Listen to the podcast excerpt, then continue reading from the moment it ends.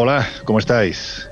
Esta pregunta no es una cuestión baladí, porque me da la sensación de que al final del colegio invisible de hoy vais a estar un poquitín peor de lo que estáis en este momento.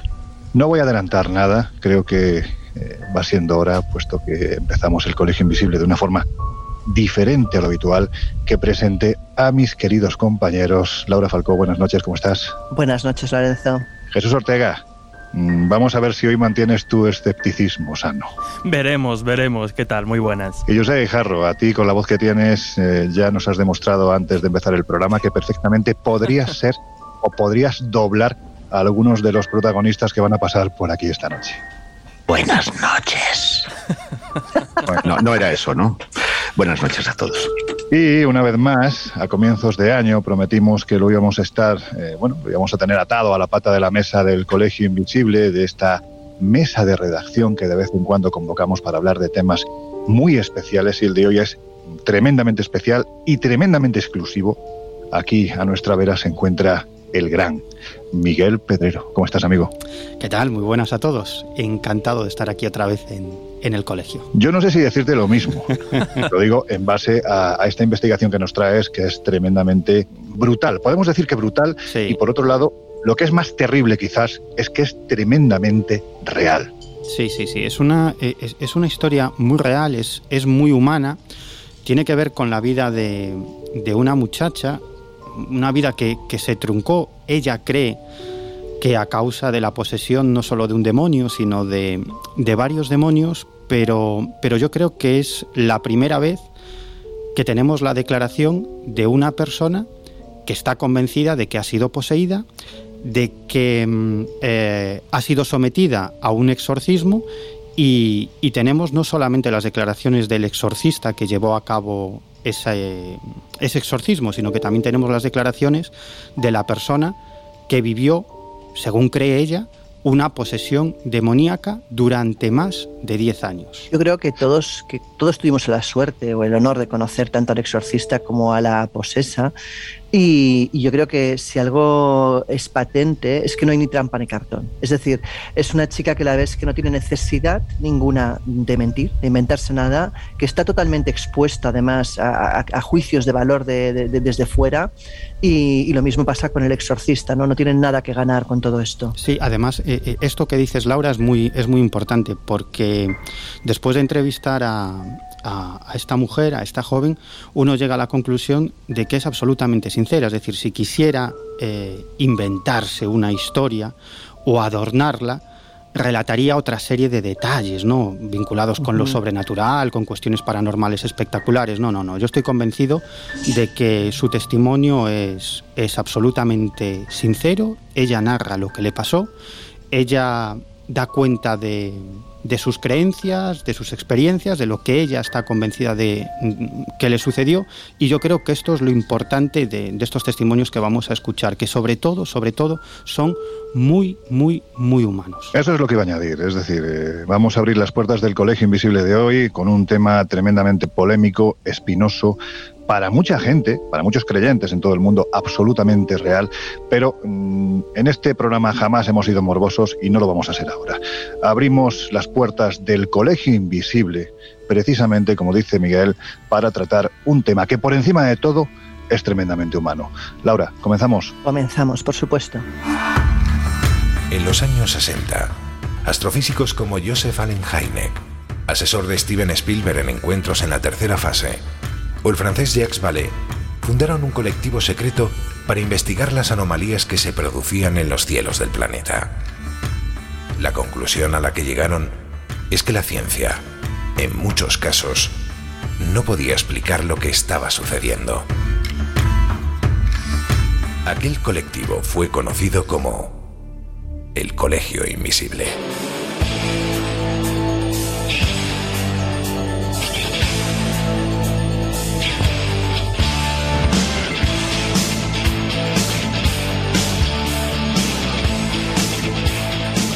El Colegio Invisible, con Lorenzo Fernández Bueno y Laura Falcó en Onda Cero.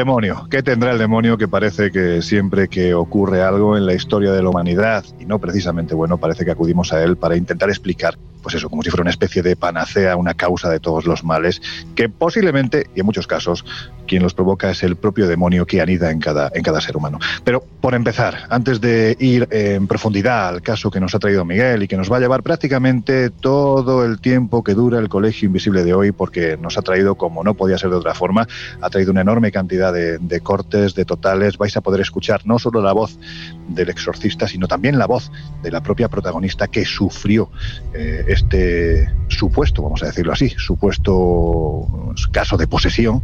Hoy casi podemos decir que podemos titular este programa como Diario de una posesa, porque vamos a conocer cómo empieza todo y cómo termina también la, la cuestión. Pero a mí antes me gustaría lanzar una pregunta a, a esta mesa que hemos convocado pues eso, ¿no? Para intentar determinar si realmente detrás de estos casos hay algo puramente psicológico, psiquiátrico o realmente estamos ante algo exógeno. Vamos a lo que cree la Iglesia.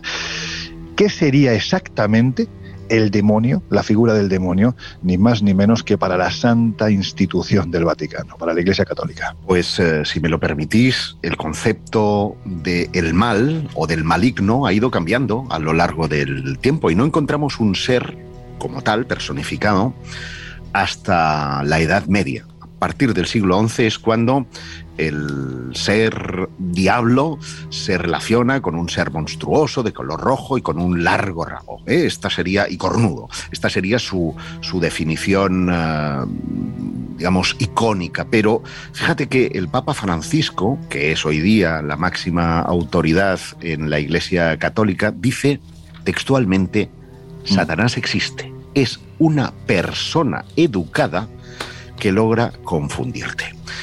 Y es muy interesante esta definición porque eh, está mm, personificando al diablo. Es decir, nosotros tenemos la idea de que es más bien una entidad espiritual, pero en este caso no solo sería así, según lo no, que no, dice no, la- él cree Ya, en una es persona física.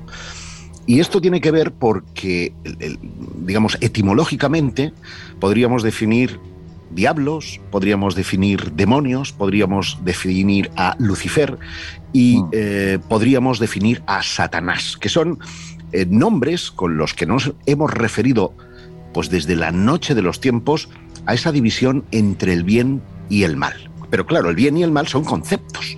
Y aquí el Papa Francisco nos está diciendo que es una persona, que es alguien físico. Esto puede dar lugar a, cierto, a cierta confusión, a cierto error, porque en efecto parece que el, el demonio, el diablo, es aquel que divide, aquel que siembra confusión, porque Mm. Dios simbólicamente es el uno y dividir el uno es eh, generar la confusión. Mm. Si el diablo es la división, en estos tiempos, siglo XXI, el diablo está ganando por goleada.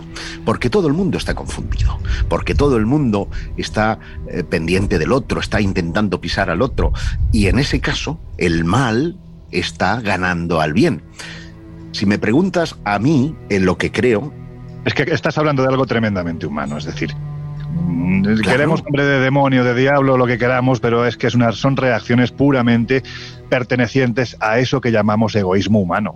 Correcto, correcto. Pero eso es lo que sirvió desde la antigüedad para marcar una línea divisoria entre lo que era lo bueno y lo malo. ¿Quién marca esa línea divisoria? El, el que dice matar está mal, el que dice robar está mal, el que dice engañar está mal. Esas cosas que son conceptos humanos, son, eh, son los que personifican el mal. Y por eso Francisco habla de una persona, habla de una persona eh, no de Lorenzo, no de Jesús, no, no de Pedro. maneras, Eh, Josep, de todas sí. maneras, en el momento en que hablas de la posibilidad de una posesión, estás hablando de un ser que en cierta manera lo personificas. O sea, le pasa? estás dando sustancia y le estás dando entidad. Lo que pasa es que el tema de la posesión, eh, yo hoy voy a ser seguramente el más escéptico del grupo, eh, es un tema complejo. Complejo porque concurren varias cosas y para que se dé una posesión deben eh, darse eh, la tormenta perfecta. A, nivel psicológico. Porque, compañeros, ¿creéis realmente que si el diablo poseyera, estaría en los cultos eh, protestantes o evangélicos guardando cola los domingos para que les exorcizaran? Es un tema que fácil, desde luego, no es. Y yo creo que a lo largo del programa nos vamos a dar cuenta de cuán complicado es diferenciar realmente cuando alguien está poseído y luego, además, si está poseído encima por el demonio. A ver, yo entiendo que una cosa es lo que nosotros podemos creer, evidentemente. No creo que ninguno de los que estamos aquí sentados ahora mismo pensemos que hay una entidad física espiritual que posee el alma de una persona al punto de dominarla y siempre con la intención de hacer el mal sino que realmente podríamos estar hablando de otra cosa. Pero sí es cierto que hay miles, no sé si decenas de miles, desde luego más de mil millones de personas en todo el planeta que están convencidos de que esto es así, porque por dogma de fe están obligados a creer en el diablo. Ahora, solo quiero hacer una precisión, Loren, eh, al hilo de este argumento que acabas de decir, porque es cierto, no todo el mundo puede estar poseído por, por, por, una entidad que llamamos diablo, pero ¿cabe la posibilidad de otro tipo de posesión? Igual que, me muestro escéptico en la posición, en la posesión infernal. Bueno, yo creo que ahí el debate está eh, no tanto en el hecho de que a la persona le pueda pasar algo extraordinario que desde la ciencia no podamos cualificar o no podamos puntualizar qué es, sino saber qué es lo que le pasa. Si realmente lo que le pasa se llama diablo, se llama demonio o qué se llama realmente. Mm. O se llama enfermedad psiquiátrica, que también puede ser. yo creo que en algunos casos sí, en otros yo creo que hay factores. Me estás dando una clave, Laura. Me estás diciendo yo creo. Por lo tanto, estamos hablando de una Sí, sí, totalmente. O sea, yo creo que hay un punto en que la ciencia incluso le cuesta diferenciar qué es lo que está ocurriendo.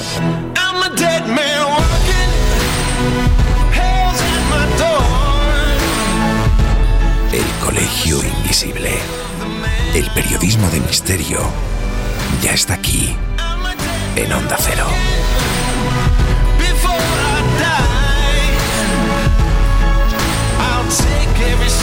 Can into the night and kill till I die.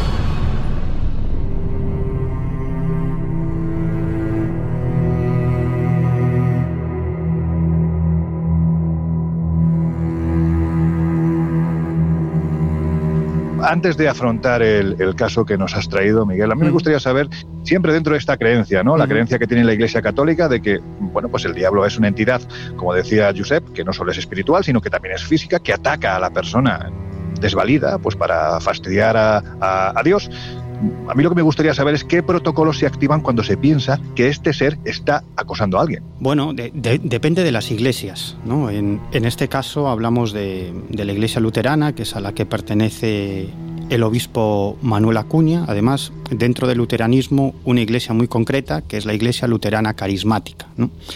Y, y, es que esto es, es, eh, lo decía Laura y lo apuntaba Josep, esto es muy diverso, muy diverso. ¿no?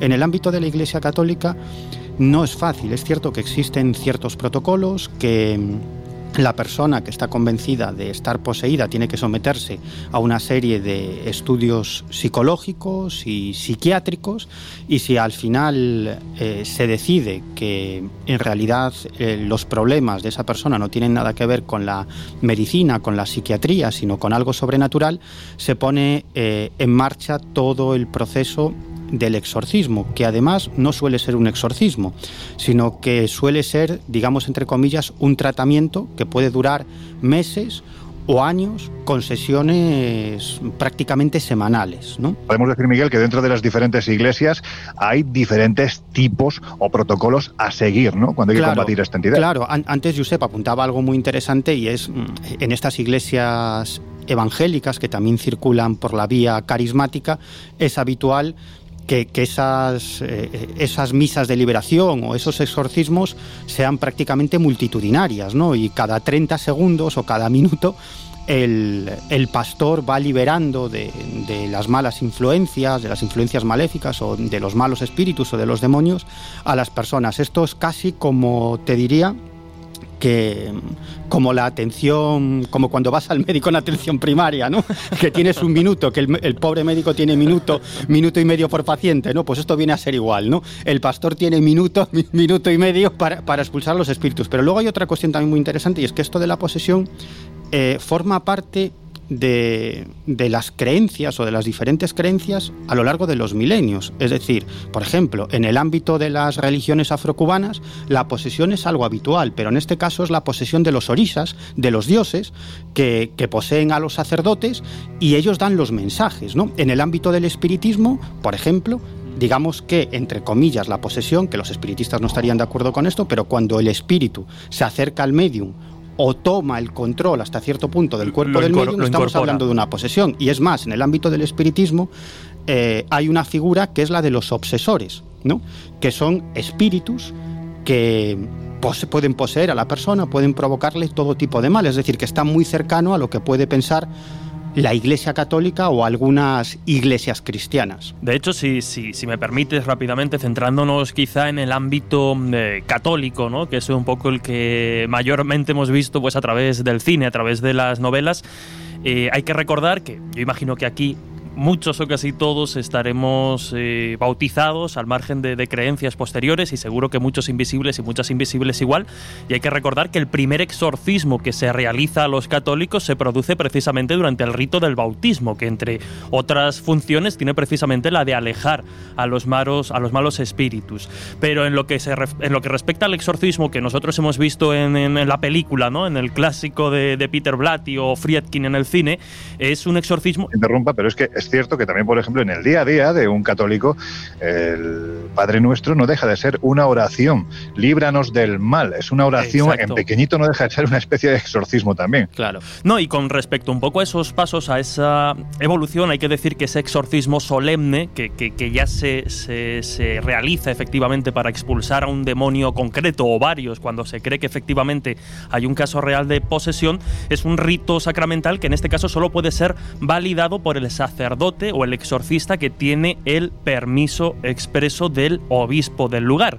El obispo, como digo, da permiso a ese exorcista para cada caso o puede incluso, con el permiso de la Santa Sede y formalmente, otorgar también pues, a un sacerdote el oficio concreto de exorcista.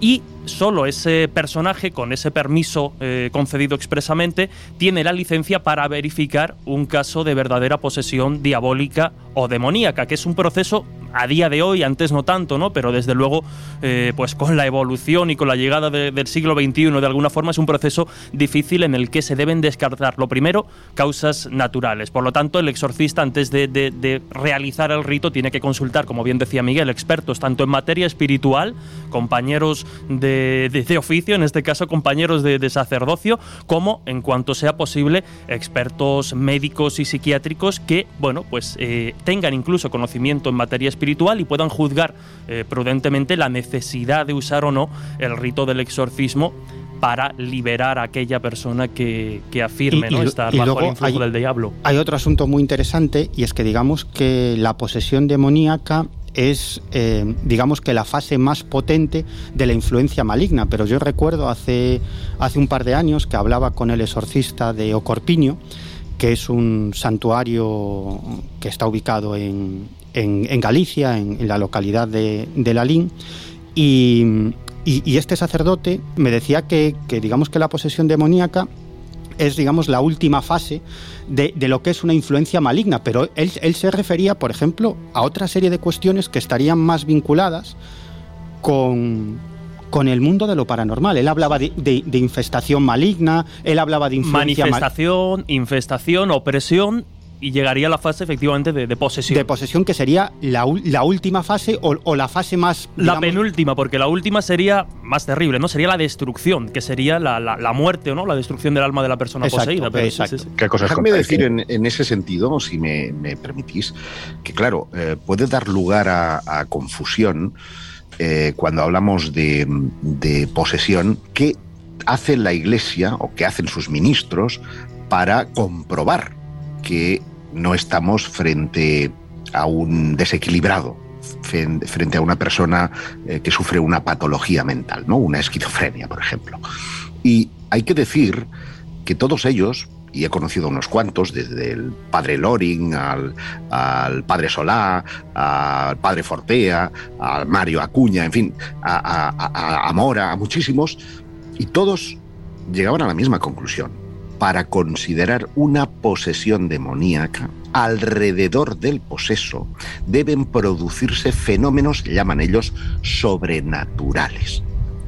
Llaman ellos, digo, porque eh, desde la óptica de la parapsicología encajarían dentro de otra eh, de otro nivel, ¿no? Pero ellos la levitación, eh, la, creación de ectoplasma, todos esos fenómenos que el cine nos ha em, hecho retener en nuestra memoria como em, el, cambio de lenguas, por ejemplo, etcétera, son los que significativamente determinan que estemos frente a un poseso y no frente a un enfermo mental.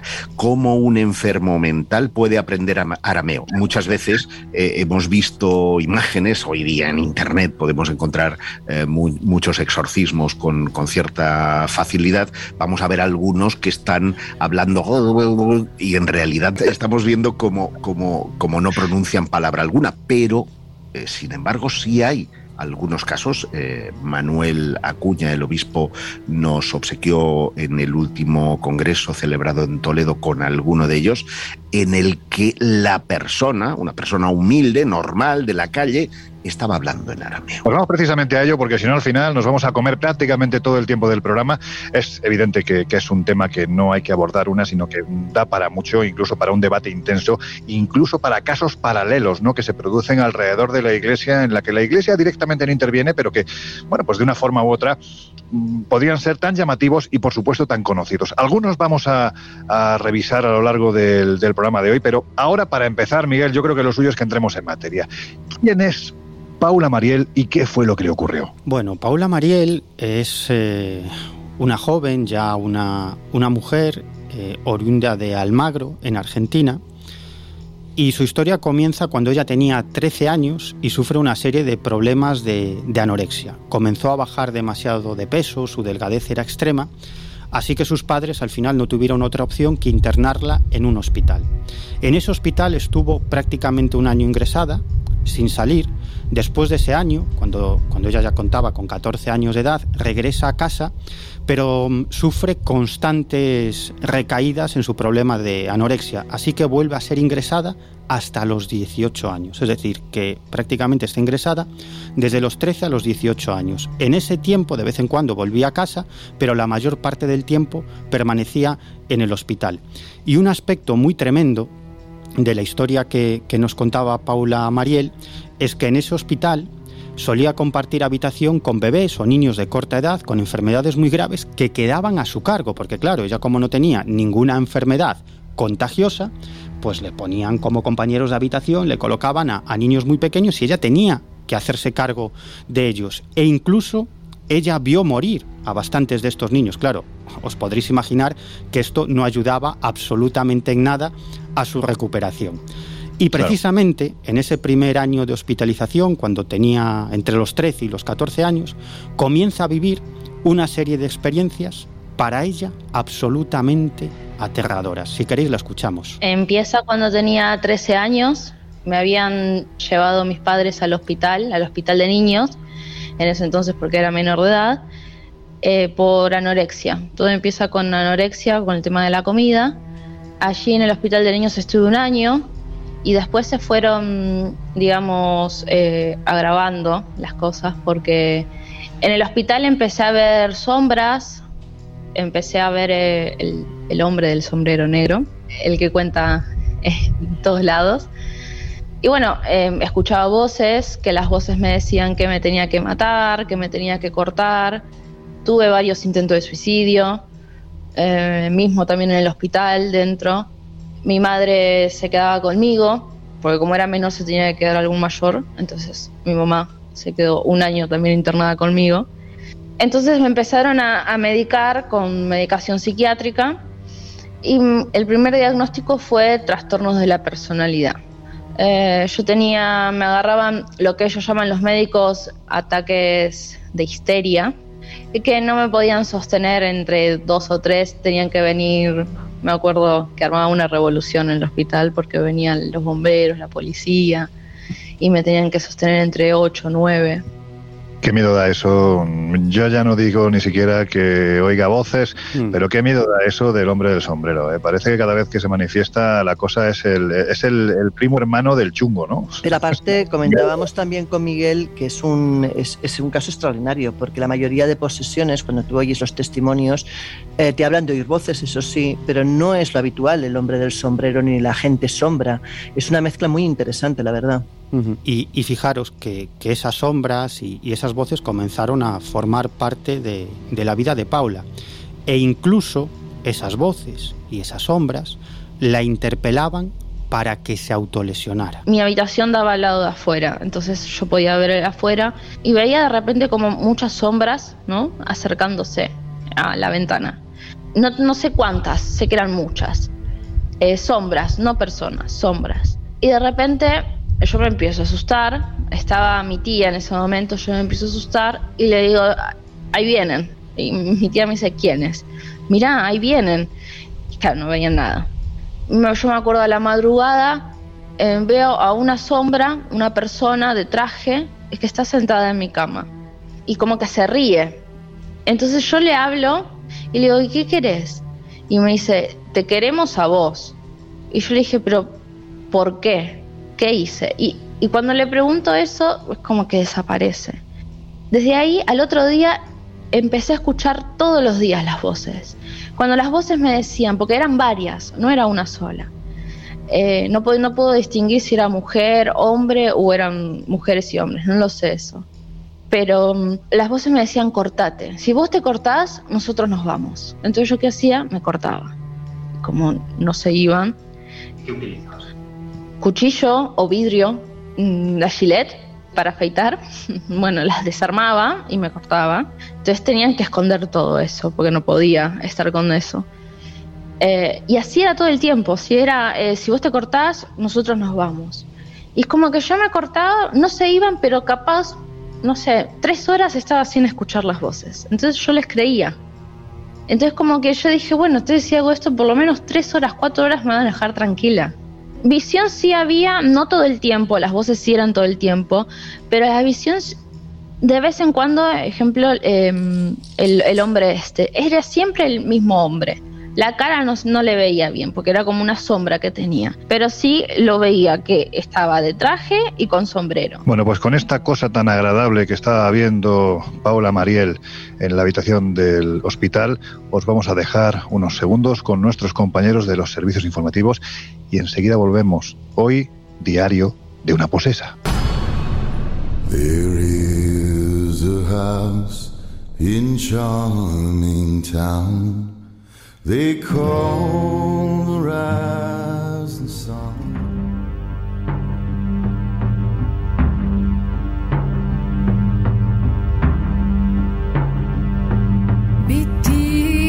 En morgon innan solen upprann, innan fåglarna började Has entrado en el colegio invisible con Laura Falcó y Lorenzo Fernández Bueno.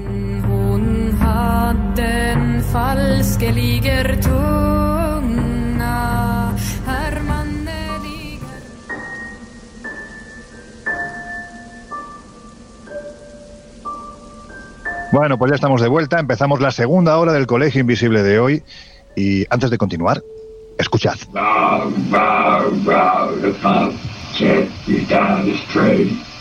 Merrily, lovely concentrate. Now. This voice is coming from an 11 year old girl. I'm invisible. I'm invisible. You're invisible? Why are you invisible? G, out Give me some sign that you're here. What I did was use religious provocation.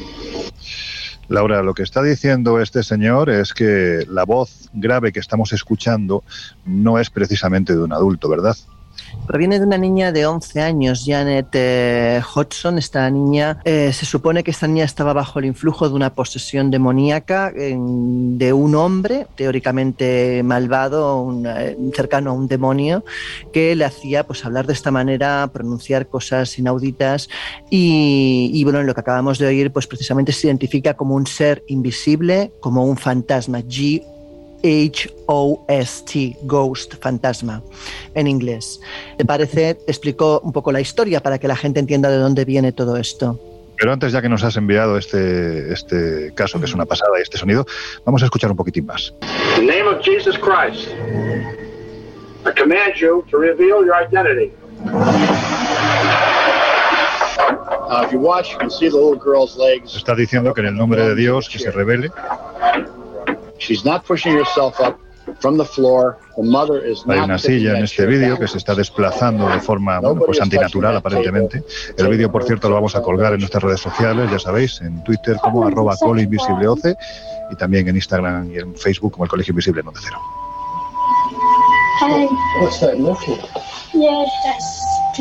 Ahora está la niña hablando con voz lógicamente de niña. Mr. Ghost said, Is there anyone there? Not twice. Sí, teóricamente está contando lo que le pasa desde la normalidad. Y ahora ya cambia.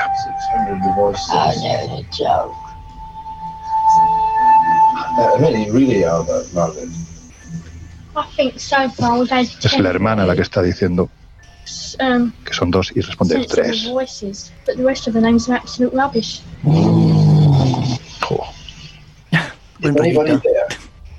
¿Hay alguien ahí? No, no. Who's there? Doctor.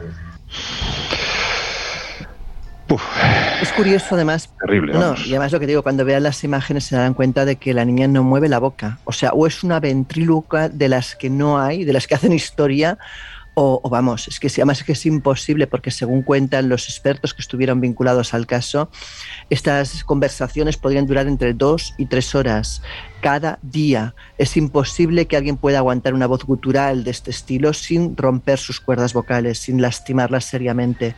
Y em, técnicamente no es viable, o sea, hay menos en una niña de 11 años. La historia, si te parece, vamos a recordarla un poco, vamos a situarnos.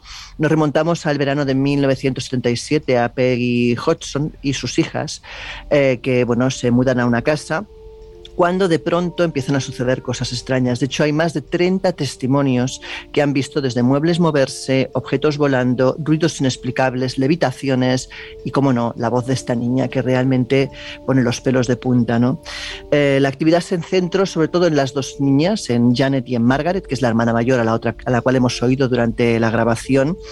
Y, bueno, y hay tres testigos principales del caso, tres testigos que en su momento la BBC reunió para poder un poco pues recrear toda la historia de lo que había ocurrido en aquel lugar. Uno es la periodista, la Morris, quien grabó eh, todo lo que ocurrió con el fenómeno y que además luego pues produjo un documental al respecto. También tenemos eh, las fotos de las niñas levitando, esto las grabó Graham Morris y el hijo de, Graham Morris, Richard, eh, Richard, que es el que eh, operó como abogado y tomó testimonio de todo lo que estaba ocurriendo en la escena. Más allá de que la madre y las hijas personificaran y vieran cosas, luego se creó un equipo de investigación serio, un equipo que realmente estuvo pues, grabando, interrogando. es el primer caso, de hecho, en que se consigue hablar y interrogar a un poltergeist o sea, es, una cosa mm. inaudita. O sea, normalmente se han conseguido grabar psicofonías, pero realmente grabar conversaciones de la manera en que aquí se han conseguido es uno de los pocos casos que hay a nivel mundial. O sea, es realmente mm, eh, alucinante, vamos. Como decíamos, esto empieza el 31 de agosto de 1977.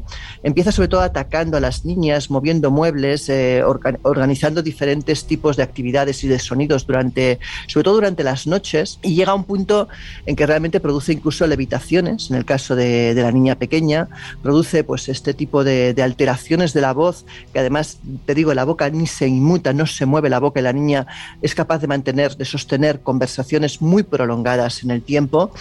Y, bueno, llega a intervenir incluso la policía, porque de hecho la primera vez que ocurre fenomenología, la madre asustada avisa a un vecino.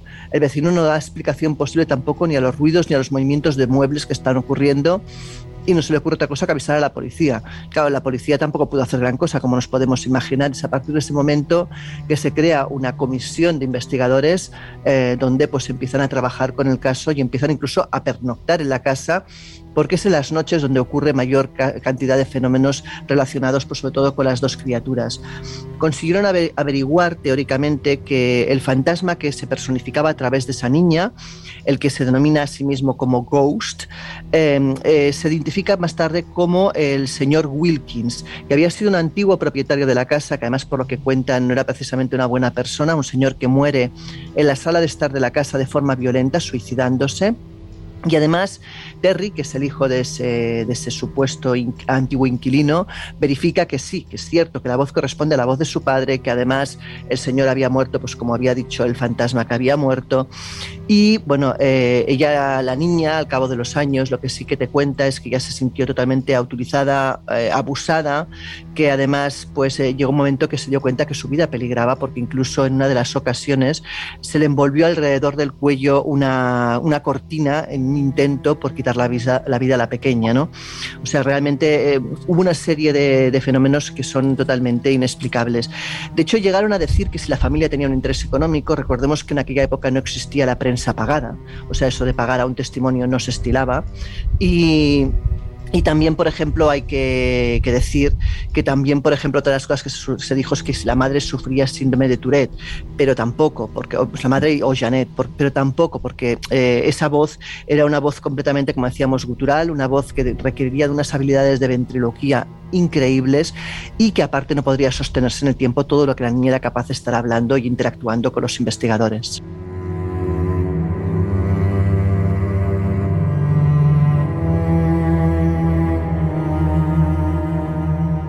Una voz tremendamente desagradable. Bueno, pues ya no hace falta que, diga que estamos hablando de lugares y de personas que supuestamente han sido poseídas por una entidad maligna. Esta casa la hemos puesto de ejemplo porque una de las cuestiones que defiende precisamente el padre obispo Manuel Acuña es que no solo las personas tienen la capacidad de ser poseídas, sino también incluso las propias casas.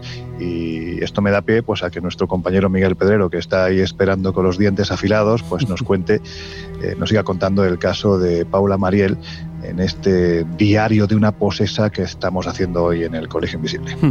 Sí, recordemos que, que Paula vivió entre los 13 y los 18 años, entre visiones aterradoras, voces que la atormentaban constantemente, actos de violencia contra sí misma y contra aquellos que le rodeaban, y numerosos intentos de suicidio. Y es a los 18 años cuando los médicos finalmente le diagnostican esquizofrenia y le ingresan en un hospital psiquiátrico para adultos. Y de nuevo se vuelve a repetir la historia de, de, su ingreso cuando era menor, ¿no? Salidas e ingresos constantes en el psiquiátrico. Entonces ahí empiezan a, a, probar con otras pastillas por el tema de que ahí sí me diagnostican esquizofrenia. Ahí sí me dicen que tengo eh, que soy esquizofrénica, tengo trastornos de la personalidad y bipolaridad. O sea, los, los tres me lo diagnostican ahí en el psiquiátrico. Entonces eh, yo ahí estuve desde los 18 hasta los 23. Interna del primer año, siempre es un año, sin salidas. Después sí, salía, pero un mes afuera, dos meses y tenía que volver a ingresar porque o me intentaba suicidar o me agarraban muchas crisis, digamos, en mi casa, en la calle misma, en la calle sola, estaba sola caminando y de repente me, me desmayaba y me empezaba a manifestar. O sea, yo me daba cuenta cuando yo me iba a empezar a, a manifestar, o sea, que, que no, no era yo, y claro, la gente no se da cuenta y piensa que es psiquiátrico y llaman a la policía. Entonces, era todo el tiempo que mis padres no podían dejar sola porque la policía me llevaba a la comisaría y pensaban que yo tenía problemas de droga. Entonces, no podía salir. Caminaba, iba a comprar y me empezaba a sentir mal, se me empezaba a, a dormir las manos, las piernas y me desmayaba. Y después ahí yo no sé lo que hacía sí sé ahora, por mis padres que me contaban, que, mm, ejemplo, en mi casa me manifestaba, pero en esos ataques le pegaba a mi abuela, a mi papá, a mi papá le quise clavar, mi papá me contó, ¿no? Que un crucifijo de madera lo partí, que no sé, me dice, no sé cómo lo partiste, porque no es fácil partir un crucifijo de madera grande, y se lo quise clavar a mi papá. Entonces era constante que me agarraban eso en la, casa, entonces como mis padres no podían controlarme, me llevaban de vuelta al hospital. Claro, esta niña tuvo una infancia terrible, pero vamos, la familia no la tuvo precisamente más fácil, ¿no? No, no, no, eso fue una familia totalmente destruida por los problemas de, Paula, que estuvo ingresada desde los 13 a los 23 años en diferentes, en diferentes hospitales y, además lo más terrible para su familia es que ella no mejoraba de ninguna manera. Entonces, cuando Paula tenía 22 años, sus padres, ya totalmente desesperados, decidieron buscar consejo en una profesional de la psiquiatría externa al psiquiátrico en el que estaba ingresada Paula. Y fue precisamente esa psiquiatría eh, la que recomienda a los padres de Paula que exploren otras vías, es decir, que acudan a alguna iglesia en busca de algún tipo de ayuda espiritual. Cuando yo estaba en el neuropsiquiátrico, que ya era mayor de edad, mi madre busca una psiquiatra, digamos, fuera del hospital, porque ya no, no, mamá le decía, pero no mejora mi hija. Yo, a mí me agarraba una crisis, me ataban a la cama de pies y manos y a veces me dejaban dos días ahí. Entonces mi mamá cuando me venía a visitar, yo estaba toda, bueno, no podía ir al baño, por supuesto, entonces me hacía encima y estaba toda sucia y no comía. O sea, me tenían que dar a veces las compañeras de cuarto de comer en la boca porque las enfermeras me dejaban ahí. Mi mamá le preguntó, pero ¿por qué dos días? O sea, sabemos que si le agarran crisis y se golpean a sí mismas, las tienen que atar, por supuesto, pero ¿por qué dos días? Eh, no, porque justo hicimos el cambio eh, de guardia, entonces la otra enfermera no estaba al tanto de que ella estaba atada. Bueno, entonces eh, mi mamá le dice, ¿por qué no buscas esta psiquiatra? Que es buena, parece bastante bien. Eh, entonces la psiquiatra, Gabriela, me va a visitar al hospital. Entonces ahí es cuando me levanta de la cama y me ve toda la, espalda toda arañada, ¿no? Como, como garras. Y me dice, pero vos te hiciste esto, Paula. No, es imposible, yo no puedo llegar y yo estaba atada ayer, no, no puedo. Entonces ahí la psiquiatra le dice a mi mamá, sácala. Vos firmá un papel que te haces responsable si pasa algo, pero sácala de acá y tráela a mi consultorio. Bueno, eh, no fue fácil porque era eh, estar las 24 horas en mi casa con esta situación y, y siempre a mí me agarraba la noche. Las manifestaciones me agarraban a la noche. Fui a, esta psiquiatra, también en el consultorio de la psiquiatra me agarraban estos episodios. Entonces ella estuvo un año tratándome, me bajaba medicación a ver cómo reaccionaba. Entonces lo que le decía a mi mamá es, pero ella no puede tener esquizofrenia porque ella me entiende lo que hablo, o sea, está acá. El esquizofrénico escucha a los pajaritos hablar, ella no, ella sabe dónde está, qué día, el lugar, sabe todo. Y ahí le dice, ¿por qué no lo llevas a una iglesia? El Colegio Invisible. Los jueves de una y media a tres de la madrugada en Onda Cero. No sé qué pensáis, pero lo primero que transmite es una tranquilidad, una coherencia, una verdad.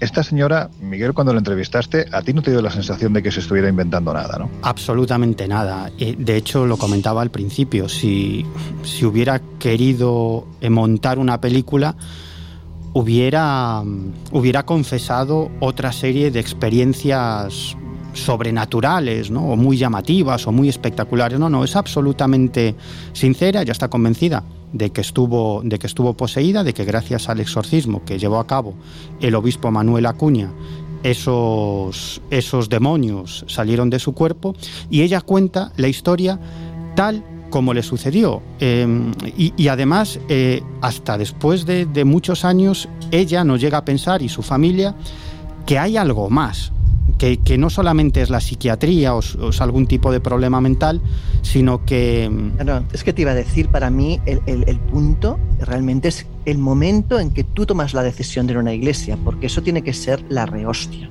Claro, a mí si me permitís. mentalmente, mentalmente, para un padre o, para, un psicólogo, me da igual. O sea, llegar a ese punto de inflexión de decir, vamos a una iglesia, mm, tela, ¿eh? Qué bien utiliza el castellano, Laura. que, si me permitís, eh, yo estoy escuchando a Paula y su relato me produce una tremenda tristeza, porque tiene que ser terrible estar convencido de una realidad y que nadie, absolutamente nadie a tu alrededor crea en lo que estás viendo o protagonizando. Vamos a ver, lo lógico es que tu familia, ante una persona que tiene ese tipo de visiones, lo primero que pienses es bueno, pues tiene un problema que hay que atajar desde el punto de vista psiquiátrico. Nadie se va a meter en... Sí, sí, pero eso, no te, exime de, sentirte incrédulo frente a alguien que está em, explicándote que unas sombras la, conducen ¿no? a, a intentar suicidarse. Y que tiene que ser una psiquiatra externa quien ante una evidencia que la sobrecoge, que es hallar en la espalda, cuando ella ha estado eh, inmóvil, en la, inmovilizada en la cama, hallar unos arañazos las que encienden la, la luz de ¿y si exploramos Mm. algo más. y, además, date cuenta que ni siquiera esta psiquiatra tenía ningún conocimiento sobre cuestiones espirituales o ninguna vinculación con, la iglesia. Por lo tanto, eh, tanto ella como los padres de Paula también se ven huérfanos porque no saben a quién acudir. Hasta que un día, una tía de Paula ve en la televisión, en la televisión argentina, una entrevista al obispo Manuel Acuña, conocido sobre todo por llevar a cabo exorcismos. Así que los padres de la chica no se lo piensan más y deciden llevarla a una de las misas del obispo Manuel Acuña en Buenos Aires. Y una tía mía aparece el padre Manuel en la tele, en la televisión, y le dice, llamaste sacerdote, es exorcista. Entonces ahí es cuando se empieza ya el contacto con el padre Manuel. Sí, mi tía y mi mamá lo pone en la televisión y apunta el teléfono y lo llama a la iglesia. Entonces quedamos en, vernos, digamos, dos semanas después del llamado. Fuimos a la misa, me puse muy mal, muy mal. Entré, no quería entrar. Yo me acuerdo que el automóvil de mi papá el día anterior estaba súper bien y de repente estábamos llegando, estábamos a, no sé, a 10 mm, metros y se rompe la camioneta. Se rompió. Y después el GPS no, no, no encontraba la dirección, no la ubicaba. Es como que, que, giraba la, la flechita y, y, no nos podía llevar a, la iglesia del Padre Manuel. Bueno, pedimos ayuda en la ruta, todo, y, y pudimos llegar, ¿no? Una hora más tarde, pero llegamos. Y, ahí fue eh, cuando él, él, me ve, el Padre Manuel me ve, eh, yo me, empiezo a, manifestar. Ahí no es el momento del exorcismo igual, porque como yo iba la primera vez, primero querían conocerme. Eh, no quiero entrar, me tienen que obligar, entre cinco, me tienen que obligar a entrar. Eh, no aguantaba, no es que no aguantaba, empezaba a gritar, como que mi mamá me ponía rosarios, ¿no? Y se, se me cortaban, se me cortaban, no sé, se me cortaban y se caían al suelo. Y una vez apareció el rosario de la cruz quemada, y mi mamá me dice, Paula, ¿qué hiciste? No, yo no hice nada. Todo el mundo me miraba, rezaban, eso sí, yo me acuerdo que sí, rezaban todos. El padre Manuel le dijo a mis padres que bueno, que ya me lleve. Las misas eran, las del padre Manuel no son 40 minutos, son 3 horas, 4 horas. Entonces no, me dijo, no va a aguantar, llévenla. Y ya me, me dio como cita, digamos, para el exorcismo. Entonces mi mamá lo que hacía, que ella me contaba, que le dijo el padre Manuel que mm agua bendita, la mezcle, me con la comida, con todo, para que vaya, digamos, liberando. No aguantaba el agua bendita, no podía comer, sentía sabor amargo. Y yo no sabía que era agua bendita. Mi mamá después me dijo, yo te puse agua bendita. Los que conocemos al obispo Manuel Acuña sabemos que efectivamente lo de las tres horas se queda... es pura realidad, ¿verdad? yo, esto de echarle agua bendita en la comida a alguno, no te creas, ¿eh? Igual alguno le haría algún favor también. Sí, sí, sí. Pero, yo creo que no hay agua bendita en las iglesias. no, ahora no lo hay.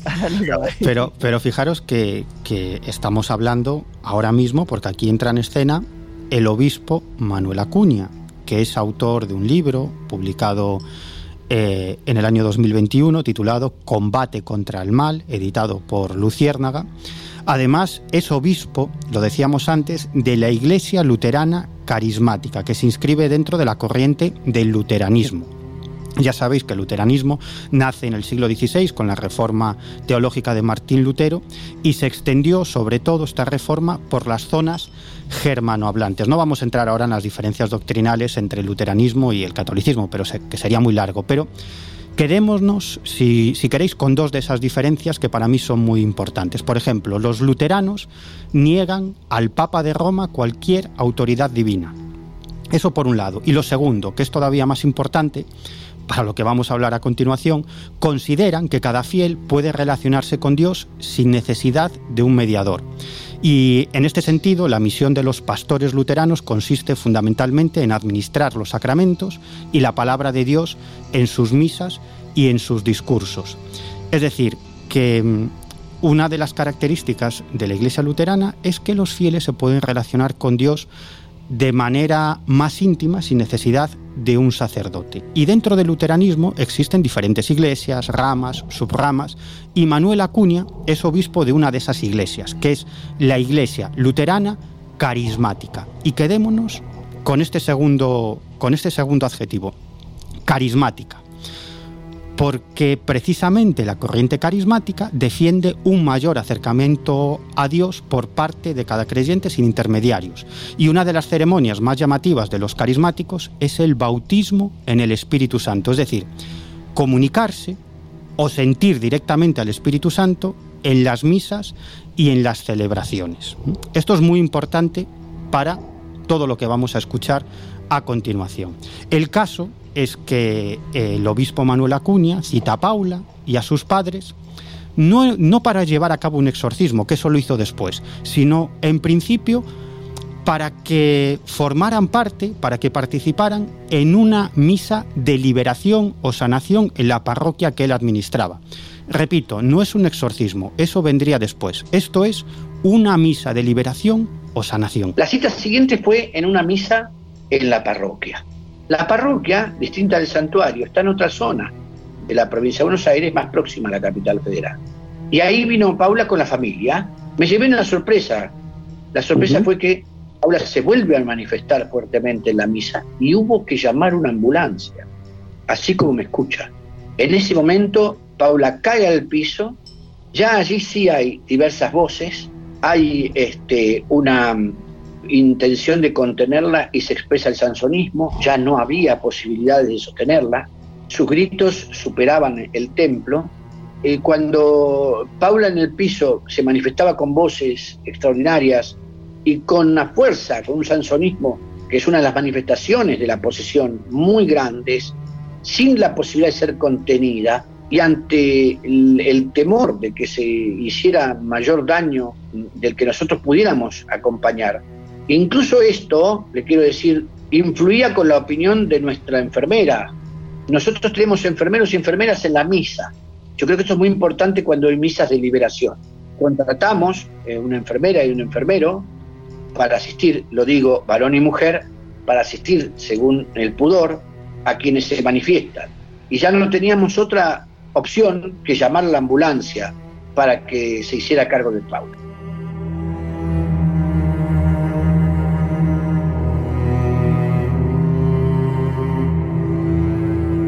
Claro, a mí llegados a este punto me gustaría saber, Jesús, no sé si tú lo, lo has eh, consultado, si entramos en el campo de la psicología o de la psiquiatría, ¿qué explicaciones podemos aportar a casos, eh, bueno, pues como estos, que en un principio yo creo que es lo primero, vamos, en un hmm. principio y en un final, creo que es lo primero que hay que hacer, ¿no? Pero, ¿qué nos dice la psiquiatría? Han, han, salido ya algunas eh, enfermedades a, a, la palestra y hay que decir que ya iremos viendo cómo evoluciona este caso u otros casos que vamos a señalar. Pero en un primer momento, salvo que no nos encontremos fenómenos claramente registrados que desafíen a la física que conocemos, como podría ser una levitación clara, eh, la psiquiatría y la psicología se van a agarrar a un clavo ardiendo para intentar dar explicación a esta clase de, fenómenos o, sí, fenómenos extraños que se manifiestan durante una supuesta posesión. Insisto, han salido ya algunos conceptos como el de esquizofrenia, ¿no? que podría explicar quizá algunos eh, comportamientos de las personas aparentemente o supuestamente eh, poseídas. Pero hay más enfermedades que dentro del catálogo barajado por, por la ciencia psiquiátrica podrían encajar. Otra, por ejemplo, y que ah, efectivamente a lo largo de los siglos algunos de sus, eh, algunas de sus consecuencias o síntomas pues, han sido interpretados como, como síntomas de posesión o de brujería, puede ser la, epilepsia, ¿no? donde la persona, pues la persona afectada en este caso puede sufrir una serie de convulsiones o movimientos corporales incontrolados de forma repetitiva que, puede simular ¿no? o puede dar esa sensación al que desconozca la enfermedad de que efectivamente algo eh, demoníaco, algo maligno está, mm, está afectando. Es un trastorno, la epilepsia, provocado por el aumento de la actividad eléctrica en las neuronas y en alguna zona concreta del cerebro. Otra de las eh, enfermedades catalogadas dentro de la psicología o la psiquiatría eh, sería la psicosis, ¿no? Cuyas consecuencias, por resumirlo brevemente, serían los delirios y la pérdida de contacto con la realidad. Estas, estos delirios o estas falsas creencias o alucinaciones pues corren el riesgo precisamente de que alguien puede creer estar viendo algo que no está ahí, estar escuchando unas voces que efectivamente eh, no proceden desde fuera, ¿no? sino que es producto de la, de la psicosis, de la, de la enfermedad. Y hay un concepto que justo estaba intentando confirmar si como tal la psiquiatría y la psicología lo han aceptado digamos como enfermedad, pero que desde luego sí barajan como una especie de fobia, que sería la demoniomanía o satanofobia, que básicamente es un trastorno disociativo en el que el paciente directamente cree estar poseído por un demonio o por una divinidad o directamente por una entidad eh, espiritual.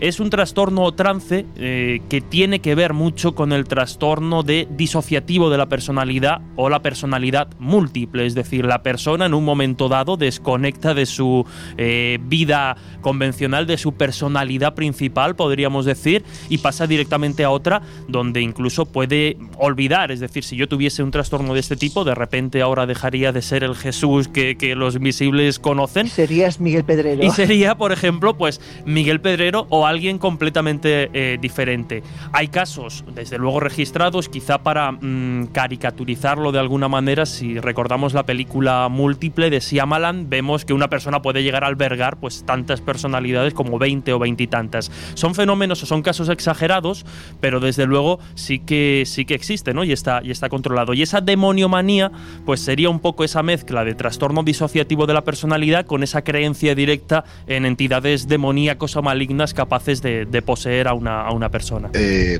quería ahondar un, poco más en, las cosas que ha dicho Jesús, porque eh, estos trastornos disociativos, podríamos dividirlos en dos grandes ramas, ¿no? Una que serían los eh, neurobiológicos y la otra los psicológicos o psiquiátricos, ¿no? Y son interesantes los neurobiológicos porque la sobreexcitación de la corteza cerebral genera fatiga por sobrecarga de funciones, ¿no? Por sobrecarga funcional. Y el constante, em, eh, digamos, em, dale que te pego de cuestiones religiosas, pim pam, pim pam, pim pam, pim pam, puede, eh, en este caso, em, esa excitación de estímulo religioso derivar en lo que ellos llaman un colapso momentáneo del sistema nervioso que produciría A, amnesia total, que es algo que después del exorcismo muchos eh, poseídos, deberíamos decir ya ex poseídos, presentan, el sansonismo, es decir, esa fuerza eh, extraordinaria que demuestran algunos, que mm, también ocurre muchas veces en, el, en las crisis epilépticas, ¿eh? que es eh, el, epiléptico durante su crisis sufre ese sansonismo. Normalmente uno podría sujetar normalmente y durante la crisis tres, cuatro personas, pues es muy difícil que, que, mm, puedan hacerlo. ¿no? Y em, dentro de los fenómenos psiquiátricos, sí hay algunas cosas mm, que me parece también interesante eh, reseñar, porque hay dos elementos que la psiquiatría no puede explicar.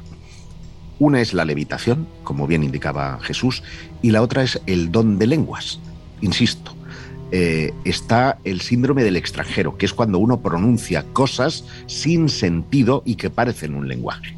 Y la otra es cuando están, eh, digamos, dando palabras y frases mm, con, eh, con, sentido y que sin embargo forman parte de un idioma que no es conocido, que no debiera de ser conocido. Hay un tercer factor, que es la clarividencia, que también se da en algunos casos, la capacidad de ver cosas presentes, pasadas o futuras, desconociéndolas por absoluto de terceros.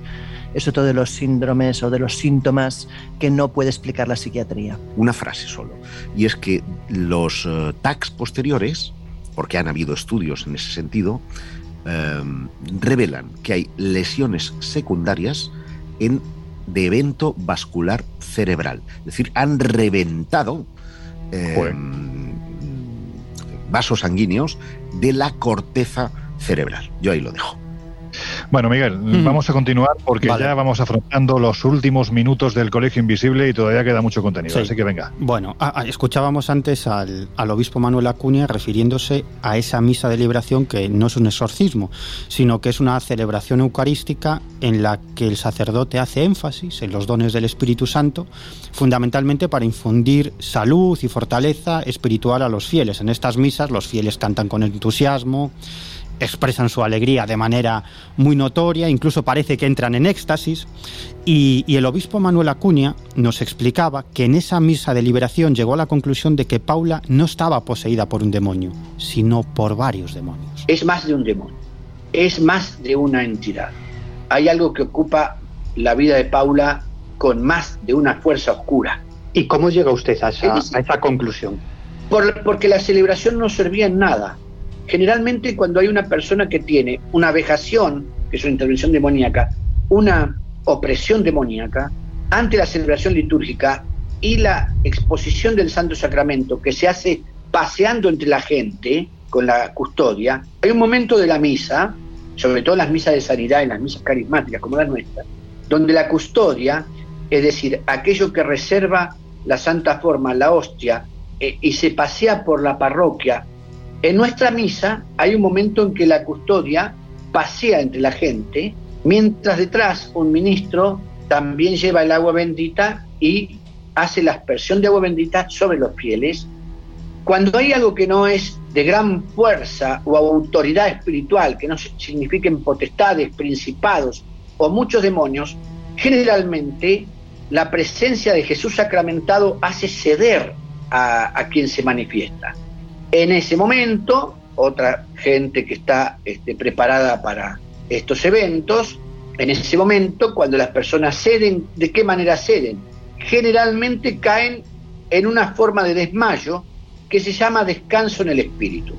El descanso en el espíritu también sucede ante la imposición de manos, como no va a suceder ante el paso del Santo Sacramento. Otras personas se manifiestan en algún fuerte grito, pero son enseguida contenidas por algún ministro que esté en el lugar.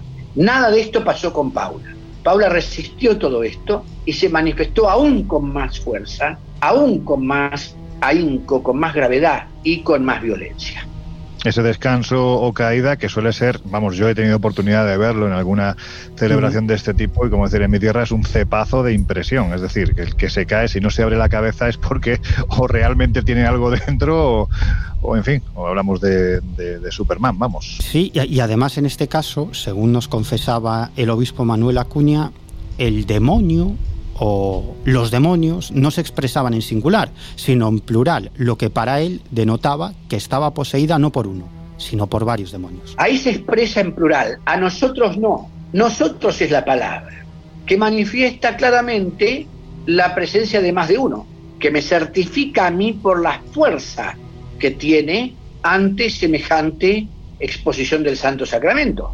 Es decir, a nosotros no, los gritos, eh, déjenme, fuera y la intención de violentar a los demás, con gestos de mucha agresión. Otra palabra que también ahora me viene al recuerdo es es nuestra, es nuestra. El plural señala las presencias, la magnificencia de una autoridad que, impulsada por un grupo de demonios, se atreve a enfrentar al Señor sacramentado. Es legión. Esa fue mi conclusión inmediata mientras partía la ambulancia junto con los padres y alguien de la parroquia, que le acompañó, por supuesto.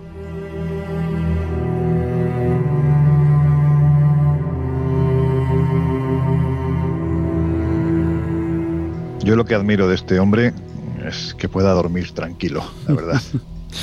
Bueno, total, que, el obispo Manuel Acuña decide llevar a cabo un exorcismo y cita a Paula y a sus padres en la parroquia.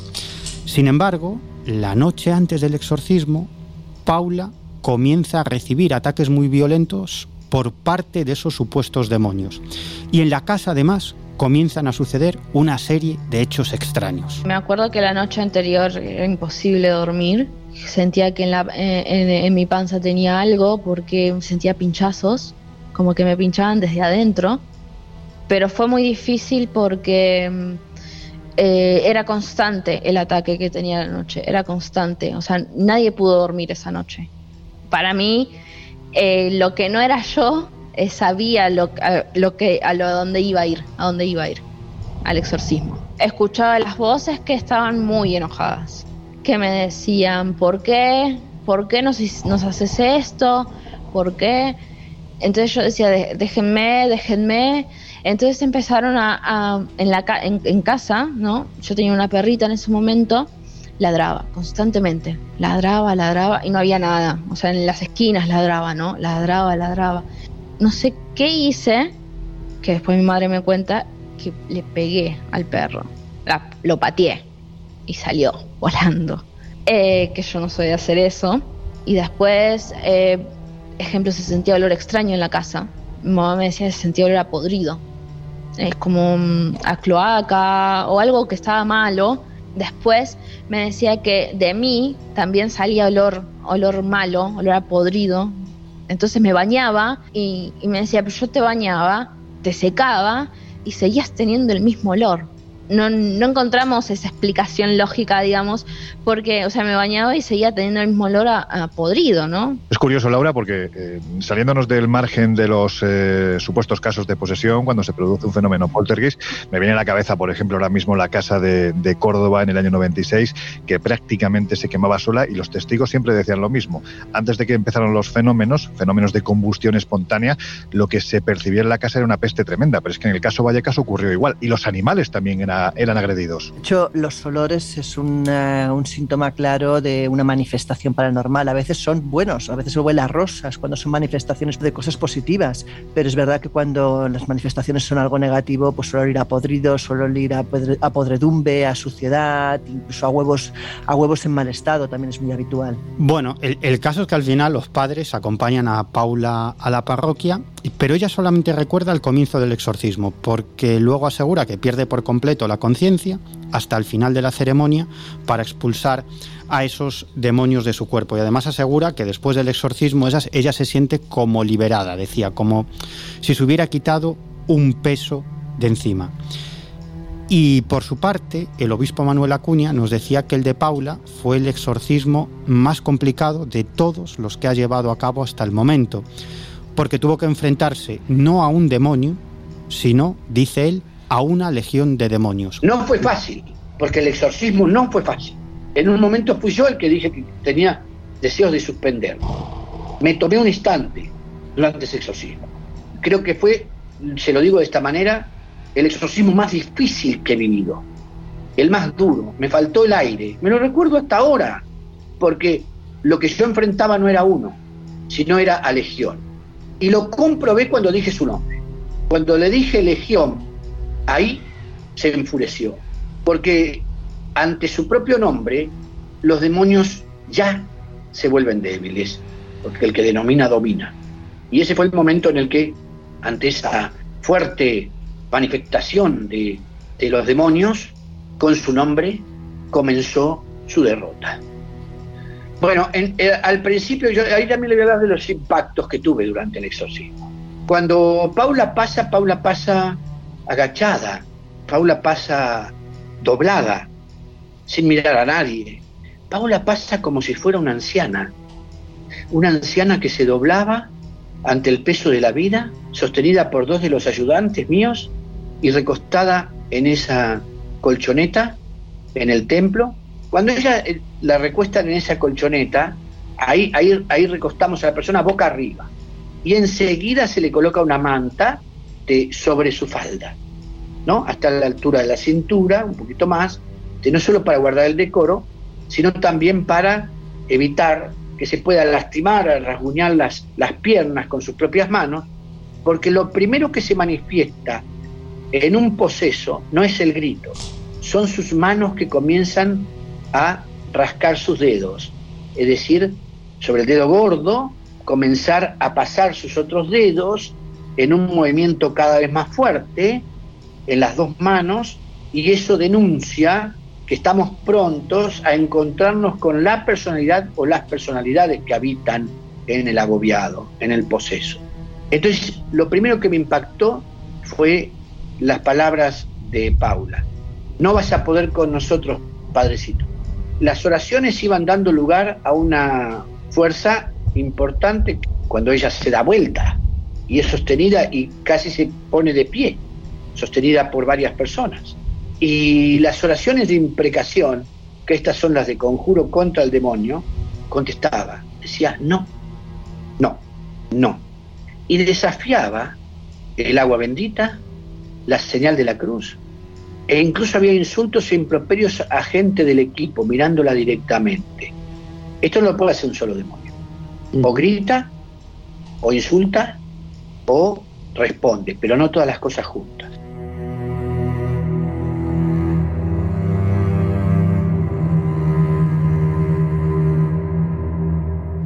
Yo es que a mí cuando alguien habla con tanta naturalidad del demonio, entre otras muchas cosas que se me pasan por la cabeza, pero vamos, principalmente se me ponen los pelos de punta, que diría alguien por ahí. Pues espérate lo que viene a continuación, porque vienen curvas.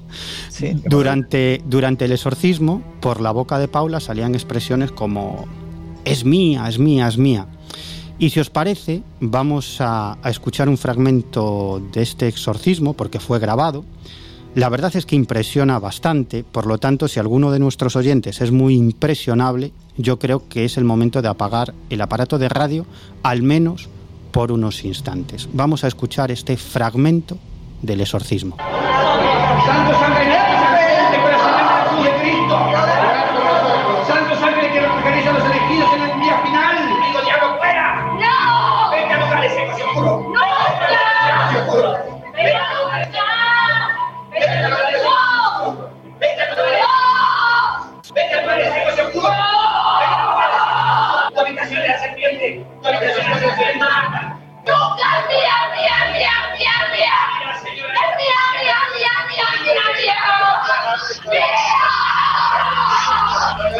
Además, aparte de los gritos, además de que era sostenida por varias personas, de los insultos y todo lo demás, eh, nos confesaba el, el obispo Manuel Acuña que había algo que le impresionaba especialmente. Si queréis lo escuchamos. Lo otro es la invitación que me hacía uno de los demonios. Lastimala a Paula, en tercera persona, lastimala. Y ahí sí, queremos que la lastimes. A ver, desafiando el hecho de lastimarla, ¿eh? de, que, nosotros la agrediéramos, agrediéramos a aquel, porque esto quiere el diablo, ¿eh? que nosotros le causemos dolor al dolor que ya él le inflige a la persona. Otra cosa, otro detalle importante, don Miguel, que como pudiera intentaba morder, morder, ¿eh? fíjese en canibalismo, morder a quienes tenía cerca, sobre todo quienes agarraban sus manos. Lograba erguirse medio cuerpo, intentaba morder los brazos de quienes le sostenían de ambos lados. Y una cosa más, mientras algunos de esos demonios intentaban morder a las personas, otro le hacía morderse a sí misma. Esto es un detalle muy importante. A la altura del antebrazo, la parte alta del brazo, ella también intentar morderse. Así que había que evitar que se mordiera, que mordiera a otros. Los improperios con insultos patentes a los asistentes, las respuestas inmediatas y el desafío a que nosotros le hiciéramos daño, o yo particularmente. Nada me hace tu cruz, padrecito. Y cuando le apoyamos la cruz en el pecho, el ardor daba patente muestra a don Miguel de que estaba siendo como quemada por un hierro candente. Se lo puedo asegurar, hierro candente le resultaba la cruz. Y el grito de ay era profundísimo. Don Miguel, Madre mía. Sí, sí, lo de Don Miguel a mí me tiene impresionadísima. Miguel, si te parece, vamos rápido porque ya nos queda un poco tiempo. Vale, pues eh, os decía que, que esta, esta parte del exorcismo impresiona mucho porque cada vez que le ponían la cruz sobre el pecho, Paula gritaba como si esa cruz le estuviera abrasando la piel. Y si queréis, vamos a escuchar precisamente esa parte del exorcismo.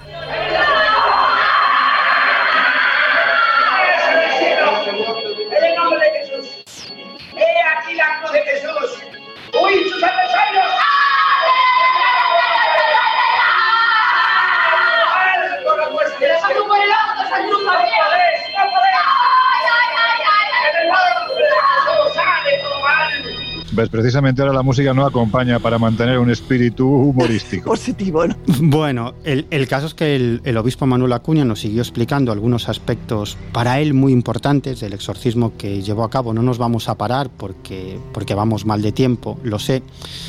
Pero es que además, durante el exorcismo, Paula hablaba en plural, gritaba, no queremos, no queremos, es decir, no queremos irnos.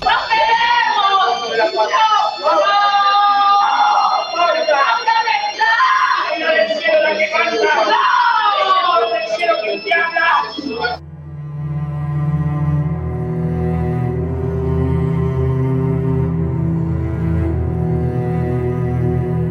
Bueno, el caso es que... Si alguien, si alguien estaba durmiendo, desde luego se le has causado insomnio seguro. Sí. Nos vamos los cinco a dormir juntos.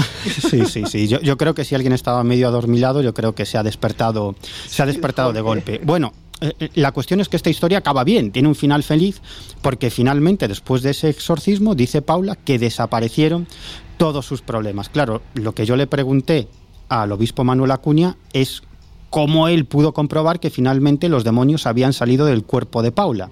Y nos explicaba que la clave está en lo que él denomina fase del sellamiento en un exorcismo. Lo escuchamos. Entonces el grito de desesperación es un grito de muerte.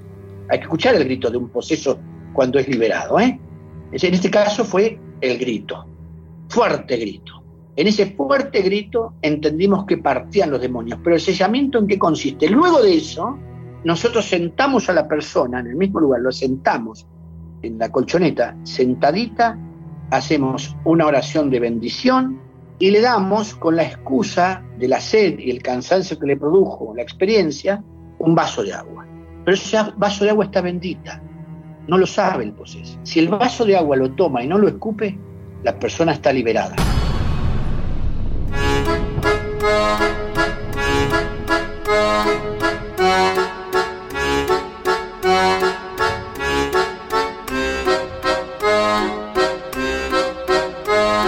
Historias así solo ocurren en el Colegio Invisible.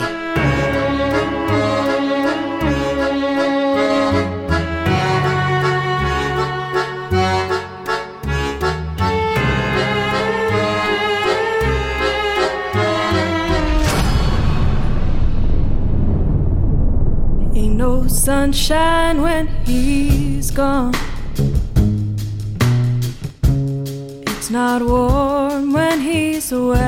Bueno, pues afrontamos ya los minutos finales del Colegio Invisible de hoy y antes de pedir las conclusiones a mis queridos compañeros y compañera, sí me gustaría hacer una pequeña reflexión y es que eh, evidentemente estamos en el marco de las creencias, en el marco de la fe, se podrá creer o no, pero de lo que no tengo ninguna duda es de que lo que nos ha traído hoy nuestro querido Miguel Pedrero ha sido un documento periodístico único.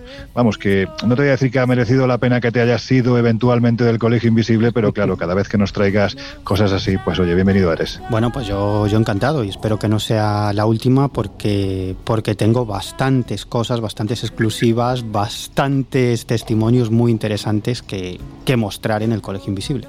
Bueno, pues nuestros oyentes evidentemente no lo saben, pero lo vamos a decir ahora, que a partir de la semana que viene, también va a ser de forma eventual, pero a partir de la semana que viene, Miguel Pedrero va a estar con su pequeña porción de investigación que nos va a ofrecer en, el Colegio Invisible. Así que nada, pues eso, que no te voy a dar la bienvenida porque desde nuestro punto de vista no te ha sido, pero en fin, hay que celebrarlo con mucha cerveza porque hoy la cosa del demonio a mí me ha dejado el cuerpo un poco torcido y esto hay que solucionarlo con unos cuantos brindis. Bueno, vamos a las conclusiones y voy a retomar la pregunta que os hice al principio. Desde vuestro punto de vista, cuando hablamos de una posesión y en base a lo que hemos escuchado, a Paula Mariel, al obispo Manuel Acuña, a los casos, que, al caso en concreto que nos ha comentado Laura, el de Enfield, nos hemos dejado fuera el de Annalise Michel, que también es absolutamente brutal y que traeremos en un futuro al Colegio Invisible, pero me da que por hoy, por esta madrugada, la dosis de terror ya está más que, más que cubierta. Pero desde vuestro punto de vista, cuando hablamos de este tipo de temas, es algo que podemos afrontar desde el punto de vista de la ciencia, de la psiquiatría, porque no se sale de ese marco, o realmente hay que combinarlo con algo exógeno que requiere un tratamiento vamos a decirlo así, más espiritual. Yo como, como ya he dicho en alguna ocasión, creo que es un tema muy complicado, muy escabroso. Es muy difícil diferenciar dónde está esa línea, es tan fina, tan estrecha entre la enfermedad mental y lo que podríamos considerar posesión. Es cierto que hay factores y hay cosas que son difícilmente explicables desde la ciencia, pero no me atrevería sinceramente a dictaminar, aunque es verdad que los casos, sobre todo el caso que hemos expuesto hoy, es un caso realmente muy llamativo. Yo que decía al principio, que mm, estas cosas eran abordables desde la óptica de los trastornos psiquiátricos, eh, porque la mayoría de personas son religiosas, supersticiosas, pues tengo que mm, darle una oportunidad a la vista del testimonio mostrado hoy. Si el eh, diablo es confusión, yo no voy a ponerme del lado del diablo y voy a votar porque efectivamente hubo algo en Paula inexplicable. Jesús, el escéptico de lujo del programa. Bueno, yo reconozco que, con estos eh, temas tan imbuidos de, religiosidad, creencia y muchas ocasiones sugestión, yo me encuentro relativamente cómodo en mi escepticismo y me, y me mantengo ahí, ¿no? Creo realmente que, bueno, tanto el caso como que hemos escuchado como, como otros grandes casos, eh, citabas, ¿no? El de Annalise Michel, por ejemplo, uno de los grandes casos donde incluso hubo trágicas consecuencias para la chica, pues muchas veces nos encontramos eso, ¿no? Con, eh, con una serie de, de, problemas o síntomas mentales en un ambiente desde luego sugestivo y, y creyente muy importante que acaba generando pues a veces, insisto, ¿no? situaciones verdaderamente complicadas. Cuando estos rituales, eh, rituales religiosos, cada religión tiene o cada credo dentro de una misma religión tiene el suyo, funcionan y la persona está o queda calmada, estupendo, pero yo francamente me sigue sorprendiendo que rituales en ocasiones tan bestias como es el del exorcismo y la posesión, pues sigan teniendo cierta presencia. O sea que yo hoy me mantengo más que nunca en, mi escepticismo. Bueno, yo en primer lugar mm, me gustaría darle las gracias al obispo Manuel Acuña y sobre todo a Paula por contarnos, por confiarnos una historia tan personal. Yo creo que eso tiene que ir por delante.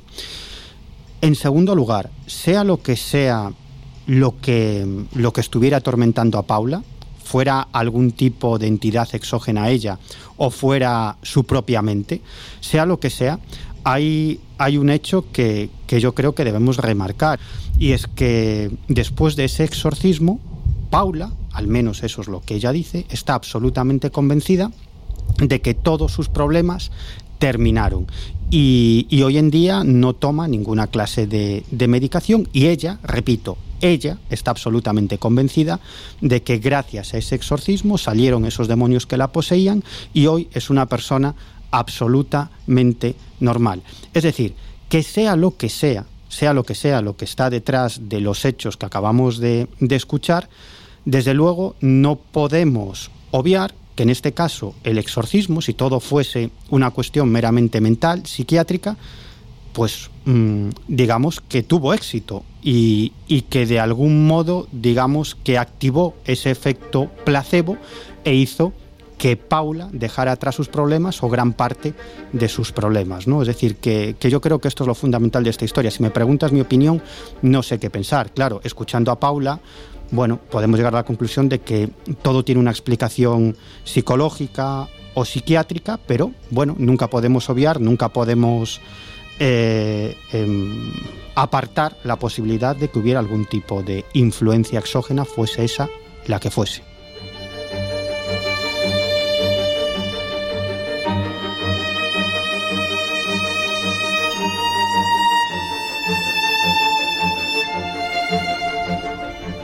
Que el mal existe es un hecho y desgraciadamente podemos ver a diario personas o sucesos que lo corroboran. Pero cuando ese mal lo personificamos en la figura de un demonio, en Satanás, cuando hablamos de una posesión, el tema adquiere una dimensión distinta. Para muchos la figura del demonio es algo así como un cuento creado por las religiones para amedrentar, para leccionar a sus fieles y exigirles que sigan las reglas. Sin embargo, la realidad, los casos comprobados con los que la Iglesia se ha topado a lo largo de los siglos, ponen los pelos de punta y distan mucho de ser meros relatos. Afirmar que en esos casos con lo que realmente se lidia es un demonio es quizás la parte más compleja. Pero de lo que no cabe duda es de que se está frente a algo sobrenatural, maligno y con capacidades sobrehumanas que no deja a nadie indiferente.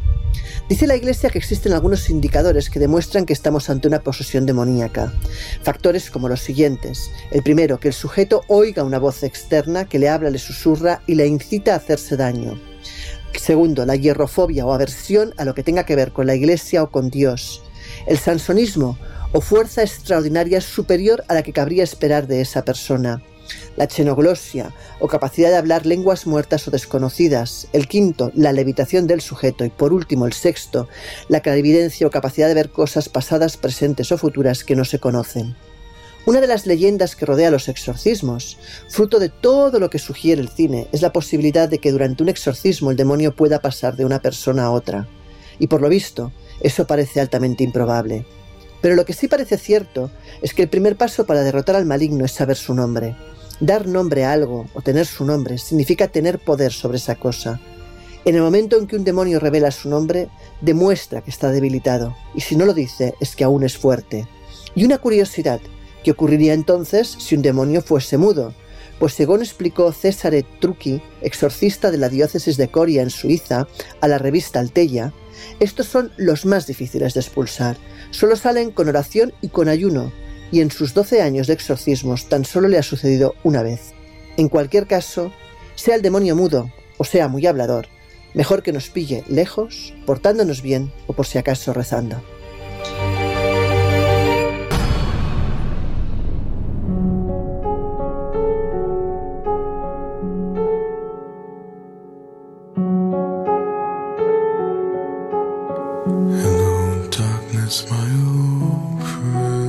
Yo creo que es algo que compartís todos, pero después de lo que hemos escuchado, también de las conclusiones de los queridos compañeros y compañera, creo que estáis de acuerdo conmigo en que si alguien en algún momento determinado considera que puede estar siendo afectado por algo parecido, lo primero es la ciencia, lo segundo es la ciencia, lo tercero es la ciencia y en último lugar y siempre será la ciencia.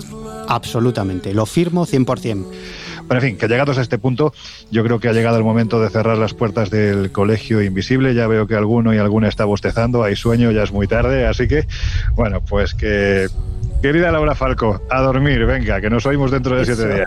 venga, buena semana a todos. Yo soy Guijarro, amigo. Muy buenas noches, nos vemos la próxima semana. Jesús Ortega, buenas conclusiones, pero no me has convencido que lo sepas. ¿eh? Yo creo que tú crees, pero no quieres contarlo. bueno, quizás sea el demonio, ¿no? Intentando, intentando que no creáis en mí o no creáis en él. Gracias y hasta la siguiente semana. Miguel, nada, que nos oímos. Ahora sí, nos oímos dentro de una semana. Ha sido un placer tenerte de nuevo en el Colegio Invisible. Bueno, pues igualmente y os absuelvo a todos. y a vosotros os dejamos ya en la compañía mucho más amable que nosotros del gran José Luis Salas, de todo su equipo y por supuesto de sus no sonoras. Nosotros volvemos a abrir las puertas del Colegio Invisible dentro de una semana. Hasta entonces, intentadlo, a pesar de programas como el de hoy, ser muy felices.